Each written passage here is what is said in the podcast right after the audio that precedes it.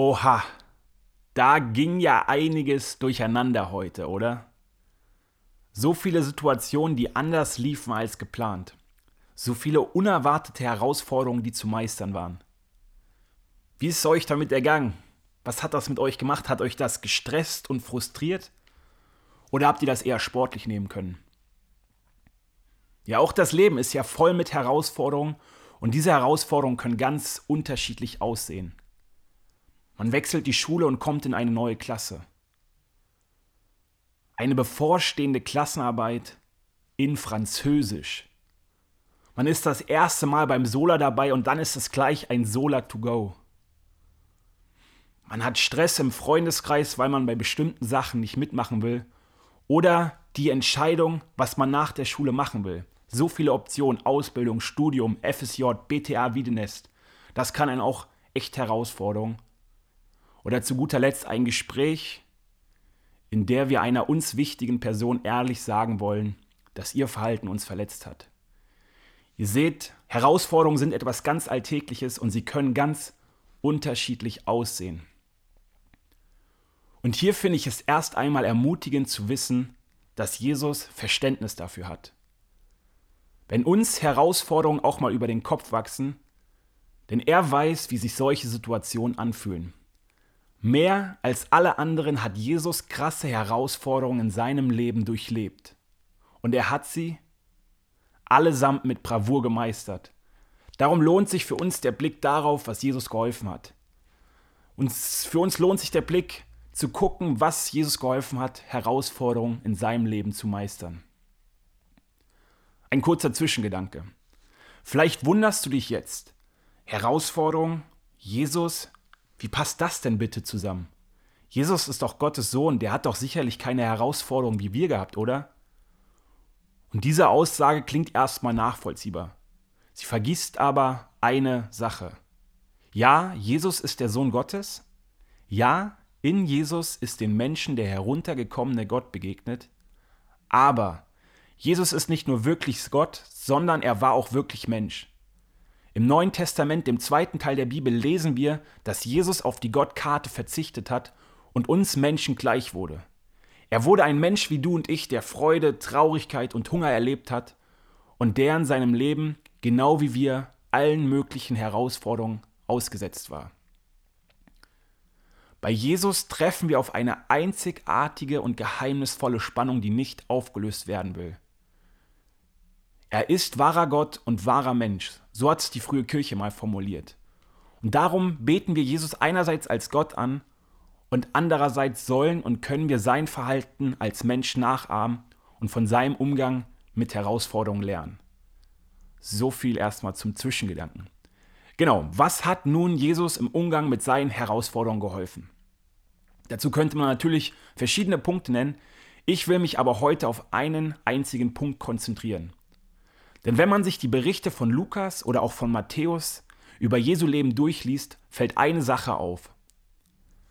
In zwei besonders herausfordernden Momenten wiederholt sich ein Ereignis und das fast wörtlich. Und in diesem Ereignis, was sich wiederholt, steckt meiner Meinung nach ein Schlüssel für uns, um Herausforderungen, um schwierige Situationen besser meistern zu können. Der erste herausfordernde Moment, an den ich denke, ist, als Jesus nach seiner Taufe in die Wüste geführt wird und dort 40 Tage fastet. Alter Vater, 40 Tage. Jesus ist dann so richtig hungrig am Ende der Zeit, logisch, nach 40 Tagen Fasten. Und dann taucht der Teufel, der Gegenspieler Gottes, auf, um ihn zu versuchen. Der Teufel will Jesus von seiner Mission abbringen. Er stellt ihm Fragen, die so wichtig sind, dass jeder einzelne Mensch sich die Zeit nehmen sollte, sie für sich zu beantworten.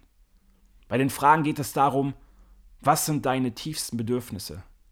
Und wer kann diese Bedürfnisse letzten Endes stillen? Wen oder was betest du im Leben an? Mit anderen Worten, was ist dir im Leben am wichtigsten? Und zu guter Letzt fordert der Teufel Jesus heraus und fragt ihn, ist Gott wirklich uneingeschränkt vertrauenswürdig? Ihr seht, in dem Aufeinandertreffen von dem Teufel und Jesus geht es richtig ans Eingemachte. Es geht um große, es geht um wichtige Fragen, die uns alle betroffen, betreffen. Und darum lohnt es sich, den Abschnitt selbst mal zu lesen. Wenn ihr es machen wollt, der steht in Lukas 4. Der zweite herausfordernde Moment, bei dem sich das Ereignis fast wortwörtlich wiederholt, ist, als Jesus klar wird, dass er bald von seinen Feinden in Jerusalem gefangen genommen, dann gefoltert und schließlich getötet wird. Jesus merkt oder spürt irgendwie, dass er bald sterben muss, und zwar ein Tod, der ganz schön grausam sein wird. Und stellt euch mal vor, ihr wärt in der Situation von Jesus und wüsstet, dass ihr bald einen solchen schlimmen Tod sterben werdet. Was für eine üble und angsteinflößende Aussicht, oder? Was für eine krass herausfordernde Situation. Was hat nun Jesus in der Wüste und in dieser Situation geholfen, als er davon erfuhr, dass er bald sterben wird? Welche Begebenheit, welche Situation hat sich fast wortwörtlich wiederholt? Dazu lesen wir zwei Texte. Zunächst einmal einen Text direkt vor Jesu Versuchung, der in Lukas 3 in den Versen 21 und 22 steht. Unter all den vielen, die sich taufen ließen, war auch Jesus. Als er nach seiner Taufe betete, öffnete sich der Himmel und der Heilige Geist kam in sichtbarer Gestalt wie eine Taube auf ihn herab. Und aus dem Himmel sprach eine Stimme, Du bist mein geliebter Sohn, an dir habe ich Freude. Und kurz nachdem Jesus über seinen bevorstehenden Tod Bescheid wusste, lesen wir in Matthäus 17, bei Lukas findet sich die Geschichte im neunten Kapitel folgendes. Während Petrus noch redete, kam plötzlich eine leuchtend helle Wolke und warf ihren Schatten auf sie, und aus der Wolke sprach eine Stimme Dies ist mein geliebter Sohn, an ihm habe ich Freude, und auf ihn sollt ihr hören. Wie krass ist das denn? Der Himmel öffnet sich und Gott selbst spricht zu Jesus, wer er ist. Das, sich, das Ereignis, das sich fast wörtlich wiederholt, ist also ein Akt himmlischer Identitätsvergewisserung. Jesus hört von seinem Vater die Worte, Du bist mein geliebter Sohn, an dir habe ich Freude. Egal, was andere Menschen also über dich behaupten werden, und Jesus wurden sehr, sehr böse Dinge vorgeworfen, egal durch welche dunkle Stunde du hindurchgehst, und Jesus hat Krisen durchlebt, die wir uns noch nicht mal vorstellen können, wisse, Du bist mein geliebter Sohn, an dir habe ich Freude. Diese Wahrheit soll dein Denken, Jesus, soll dein Fühlen, soll dein Handeln im tiefsten bestimmen. Und weil Jesus sich seiner Identität als Sohn Gottes bewusst war, konnte er die großen Herausforderungen seines Lebens meistern. Ich möchte also in den nächsten Minuten über das große und vielschichtige Thema Identität reden. Doch bevor ich das mache, drückt kurz mal Pause und überlegt gemeinsam zehn Punkte oder weniger oder mehr, die unsere Identität ausmachen. Yes, willkommen zurück. Worüber reden wir also, wenn wir über Identität sprechen? Mit was hat Identität zu tun? Ich habe auch mal versucht, das so ein bisschen zu definieren, zu beschreiben. Ähm, Identität hat damit zu tun, wie wir uns selbst sehen. Dieses Thema ist ganz eng mit Selbstwert und mit Selbstannahme verknüpft und natürlich mit der Frage, von welchem Urteil wir unseren Wert abhängig machen. Man kann jemand sein, der sich vor allem über Materielles identifiziert, der rumprahlt, wenn es mal wieder ein neues Smartphone gab oder die tollen Nikes zu Weihnachten. Man kann jemand sein, dem es vor allem darum geht, vor anderen gut dazustehen oder darum, noch mehr Likes und noch mehr Followers bei TikTok oder Insta zu haben. Man kann seine Identität an ganz verschiedenen Sachen festmachen und ganz ehrlich, Freunde, dieses Thema Identität ist so, so wichtig. Dieses Thema ist so, so wichtig, denn wer auch immer du glaubst zu sein, bestimmt, wie du dich verhältst, was du machst und was du mit dir machen lässt. Ich sage diesen Satz nochmal. Denn wer auch immer du glaubst zu sein, bestimmt, wie du dich verhältst, was du machst und was du mit dir machen lässt. Und hieran schließen sich natürlich weitere Fragen an. Ja, wer bin ich denn eigentlich? Was ist denn meine wahre Identität? Wessen Urteil soll ich denn Glauben schenken? Denn im Leben sind wir ja immer wieder mit ganz verschiedenen Identitätsangeboten konfrontiert. Identitätsangebote können wir beim Netflix finden oder bei, in der Werbung oder durch Leute in unserem Umfeld. Und ich möchte euch mal kurz zwei Geschichten, zwei wahre Geschichten erzählen, was ich mit diesen Identitätsangeboten meine. Mein älterer Bruder Basti hat seit klein auf eine Leserechtschreibschwäche. Er ist Legastheniker. Diese Leserechtschreibschwäche war so ausgeprägt, dass er jahrelang keine Noten in Deutsch bekommen hat und jeden Samstagvormittag Woche für Woche zu Hause mehrere Stunden Rechtschreibung üben musste. Das war richtig, richtig hart für ihn. Kann man sich wahrscheinlich gut vorstellen. Doch Basti hatte eine tolle Klassenlehrerin in der Grundschule, Frau Becker. Und Frau Becker hat einmal zu meinem Bruder gesagt, Sebastian, trotz deiner Leserechtschreibschwäche glaube ich, dass du das Zeug dazu hast, zu studieren. Und diese eine Aussage hat derart tiefen Eindruck bei Basti hinterlassen. Wow, meine Klassenlehrerin sieht mich nicht nur als den Legastheniker, der es sowieso nicht auf die Kette kriegt, sondern sie sieht in mir einen potenziellen Studenten. Und Basti hat dieses Identitätsangebot von Frau Becker angenommen, irgendwie verinnerlicht. Und dieser Satz hat ihn dann immer wieder motiviert. Erst dazu, seinen Realschulabschluss zu machen, dann dazu, sein Fachabitur nachzuholen, daraufhin dazu, einen Bachelor zu machen und schlussendlich war Basti der Erste in unserer Familie mit einem Masterabschluss. Und in seiner Masterarbeit hat er auch so eine Danksagung vorangestellt und ich möchte euch den letzten Satz aus seiner Danksagung vorlesen. Ich zitiere, Schließlich geht ein besonderes Dankeschön an meine Klassenlehrerin in der Grundschule, Frau Annette Becker, die mir einst mit einer Aussage geholfen hat, bis zum Abschluss meiner Masterarbeit durchzuhalten.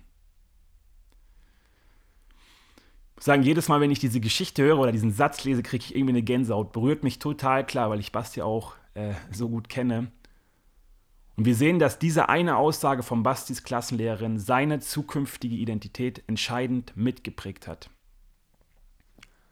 Allerdings muss man ehrlicherweise feststellen, dass uns im Leben auch immer wieder negative und zerstörerische Identitätsangebote begegnen.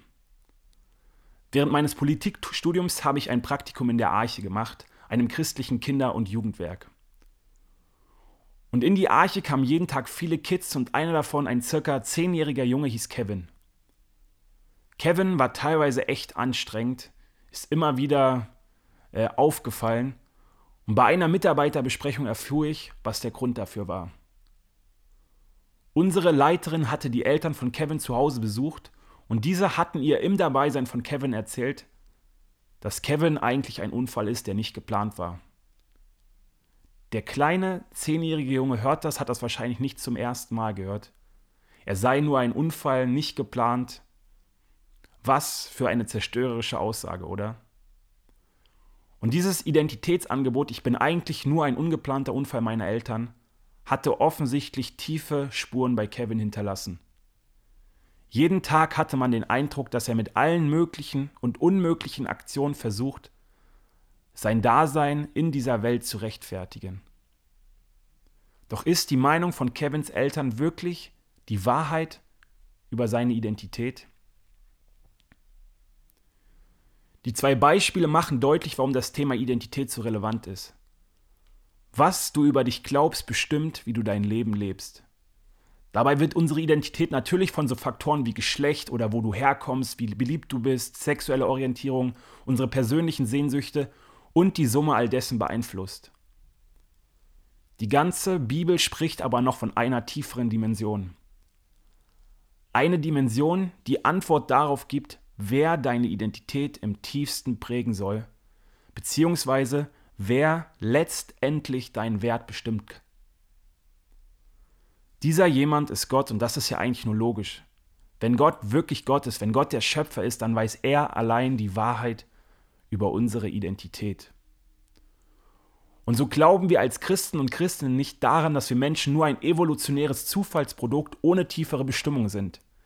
Nein, wir glauben daran, dass alle Menschen geliebte, geplante und wertvolle Geschöpfe Gottes sind, mit der tieferen Bestimmung für Gott zu leben. Wie nice ist das denn? Oder was für ein Vorrecht, was für eine Perspektive aufs Leben. Und dieser Schöpfer Gott ist dann natürlich die beste Adresse dafür, um uns wahre Identität zuzusprechen. Und folgendes finde ich spannend. Wir haben ja gestern bereits von einem Vers gehört, der uns das Sola über begleiten wird. Jesus, der Menschensohn, ist gekommen, um zu suchen und zu retten, was verloren ist. Boom! Er ist der größte Jäger des verlorenen Schatzes. Lukas 19, Vers 10. Richtig gut. Ich mag den Vers. Und diese Rettungsmission Jesu wird an mehreren Stellen auch als ein groß angelegtes Adoptionsgeschehen beschrieben. Und im Zentrum von diesem groß angelegten Adoptionsgestehen steht die Gabe einer neuen Identität.